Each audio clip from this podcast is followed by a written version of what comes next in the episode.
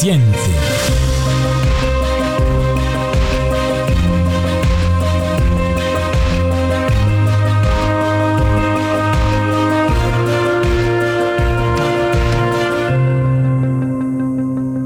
el nombre de Dios, el clementísimo, el misericordiosísimo.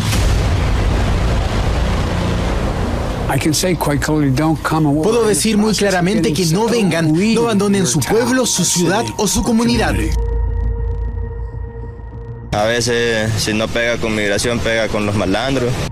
Es bien difícil, más que todo cuando uno tal vez se determina el dinero, todo eso. Estimada audiencia de Radio Segundo Paso, bienvenidos a su programa Lo Reciente. En esta nueva emisión estaremos hablando acerca de cómo Estados Unidos está manejando el tema de la crisis migratoria. ¿Será que ha quedado incapacitado Estados Unidos de poder controlar la crisis migratoria? ¿Será que en vez de devolver a toda la población a sus países de origen, los recibe y sufren de tratos que van en contra de los derechos humanos. Todo ello lo estaremos analizando en el presente artículo. Sean cordialmente bienvenidos.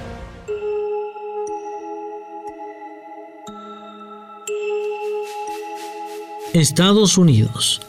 Incapaz de manejar la crisis migratoria.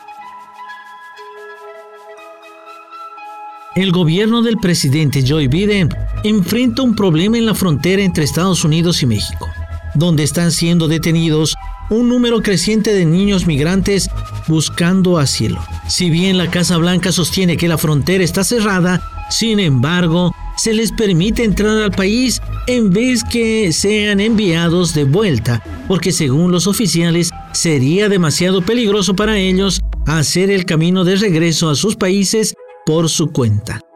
El gobierno de Biden y los legisladores de ambos partidos están en disputa acerca de cómo responder ante este grave escenario en la frontera. Lo cierto es que ni con las políticas del expresidente Donald Trump, ni con las de Biden han logrado controlar la situación y mucho menos dar una solución a la crisis humanitaria que ha puesto en riesgo a miles y miles de personas y extremadamente peligroso para los menores que cruzan la frontera prácticamente solos.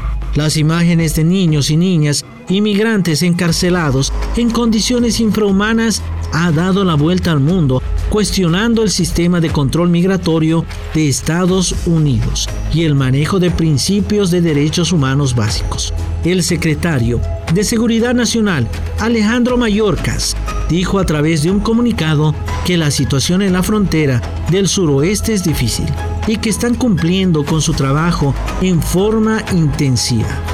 Mientras la presidenta de la Cámara de Representantes, Nancy Pelosi, la calificó como una crisis humanitaria, una etiqueta que el gobierno de Biden ha evitado utilizar y los republicanos en el Congreso han criticado el irresponsable aumento de niños migrantes y la han denominado como la crisis de Biden en la frontera.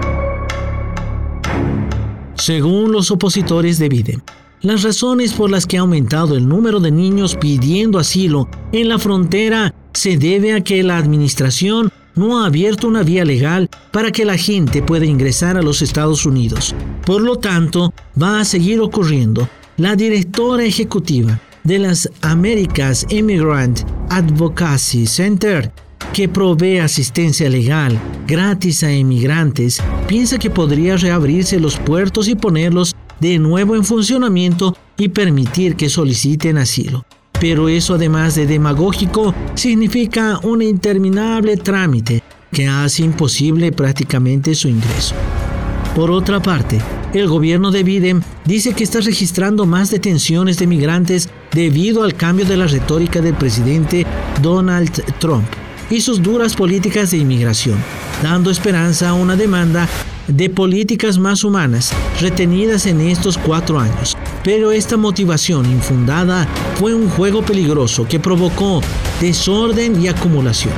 No obstante, los expertos dicen que la esperanza no es el único factor que ha impulsado a los migrantes a la frontera, sino que el aumento de llegadas coincide con un patrón que se ve cada primavera, pues se trata de un fenómeno cíclico que se han comprobado históricamente. Así lo demuestra el crecimiento de los índices de inmigrantes que solicitan asilo en esta época. Durante sus primeras semanas en la presidencia, Biden paró la construcción del muro fronterizo y comenzó a desmantelar varias de las políticas de Trump. Por ejemplo, el programa de protección de migrantes, que forzaba a las solicitudes a esperar en México mientras se les concedían audiencias de inmigración. Sin embargo, pese a las aparentes diferencias en la aplicación de políticas migratorias, son únicamente estilos que llevan a un mismo camino, la marginación, discriminación e inseguridad. Ciertamente, el discurso sobre los derechos de los migrantes ha sido solamente un único instrumento electoral para ganar votos. Es así que el gobierno de Biden ha mantenido en vigencia una política clave de la administración Trump, el llamado Título 42, que le permite a la patrulla fronteriza expulsar a migrantes indocumentados en las instalaciones de detención. Este sistema ha provocado la expulsión de al menos 13.000 niños que cruzaron la frontera solos y las expulsiones continúan con más de 2.000 personas por día.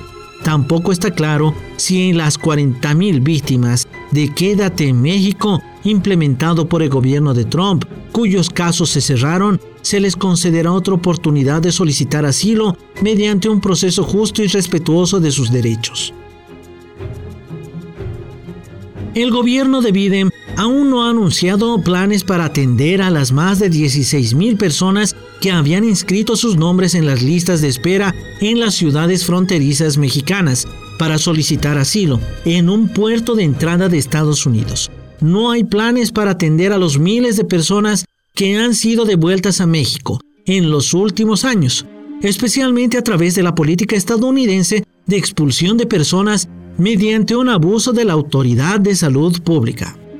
En estos días, Biden ha encargado a la vicepresidenta Kamala Harris la gestión de la creciente llegada de migrantes indocumentados, sobre todo menores sin compañía, a la frontera con México, situación que ha aumentado las críticas contra su gobierno y se ha enviado una delegación de congresistas para visitar un centro para migrantes en Carrizo Springs, Texas, donde ahora viven en terribles condiciones, durmiendo sobre el pavimento, mucha gente que se encuentra recluida allí. Aunque la Casa Blanca hasta ahora no lo ha admitido, la cantidad de migrantes en esta zona crítica se ha triplicado en las últimas dos semanas. Organizaciones humanitarias estiman que hay más de 180 mil procedentes de países centroamericanos. Los republicanos hablan de una crisis imparable y los demócratas dicen que es una situación difícil por las malas políticas aplicadas anteriormente. En definitiva, es una realidad fuera de control que afecta a la población latina debido a la falta de políticas serias y a la doble moral que dice acoger a migrantes en condiciones de legalidad. Mientras se los persigue y maltrata, los Estados Unidos ya no tienen nada que ofrecer. La imagen de Estado protector y democrático está totalmente destruida. Los derechos humanos son una utopía y todos los días se los vulnera y es un régimen racista que no les interesa a los migrantes y tampoco hace nada por controlar las mafias y redes de tráfico de personas que actúan libremente en la región, pues esto les permite descargar su responsabilidad a terceros. Un problema muy duro el cual se está viviendo en lo que es América, estimada audiencia, con este tema de la migración. Es un tema muy delicado y en especial que va lastimando ante todo a los niños que con mucha esperanza y con mucho sacrificio van cruzando las fronteras dejando su nación por mejores días y que lastimosamente hasta ahora, hasta el día de hoy, el gobierno de Estados Unidos no ha logrado establecer una política efectiva que ayude ante todo a los migrantes y que ayude a establecer nuevas políticas en cuanto al tema migratorio. Esperemos que se acabe de una vez por todas este tema de racismo, este tema de la falta de atención a los migrantes, que se pueda hacer respetar sus derechos humanos. Sigan en compañía de lo que es www.segundopaso.es y los invitamos a que sigan por las redes sociales todo lo que va aconteciendo a nivel mundial. Estamos por Facebook, Twitter e Instagram como Radio Segundo Paso. Sin nada más que decirles, estimada audiencia, esperamos reencontrarnos en una próxima oportunidad. Con nosotros será hasta la próxima.